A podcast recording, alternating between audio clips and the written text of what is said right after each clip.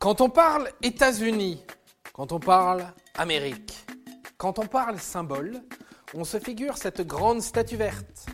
Ce qui pose une question, pourquoi la statue de la liberté est-elle verte? Je peux vous poser une question? Alors, euh, question? Quelle étrange question. Vous avez des questions? C'est l'occasion de mourir moins. Puis, deux autres questions. Pourquoi est-ce qu'elle porte une torche et un livre? Et surtout, essentielle et existentielle, c'est quoi sa pointure à la statue de la liberté? La statue de la liberté est capoute. C'est déconcertant. La liberté éclairant le monde. Voilà le doux nom de la statue de la liberté. Je ne vous apprends certainement rien en vous disant qu'elle est un cadeau de la France pour ses amis américains. À quelle occasion? Pour le centenaire de la déclaration d'indépendance américaine. Et ce cadeau est une preuve d'amitié entre les deux nations. Libère-la, Bill. Je te rappelle que nos deux pays sont amis.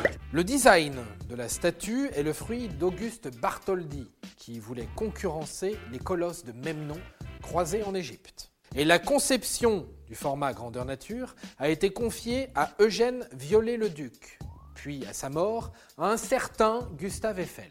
La statue fut dévoilée le 28 octobre 1886 en présence du président américain Glover Cleveland.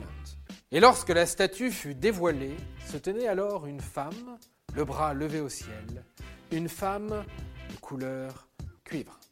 Oui, car une fine couche de cuivre recouvre une énorme structure en acier.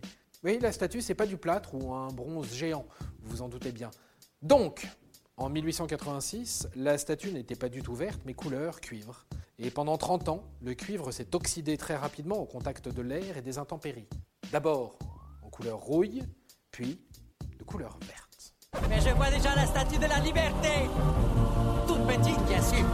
Verte d'oxydation donc. Au regard de la taille, les Américains n'ont pas vraiment expérimenté l'envie de lui passer un petit coup de polish tous les ans. Seule la flamme est couverte de feuilles d'or et régulièrement entretenue.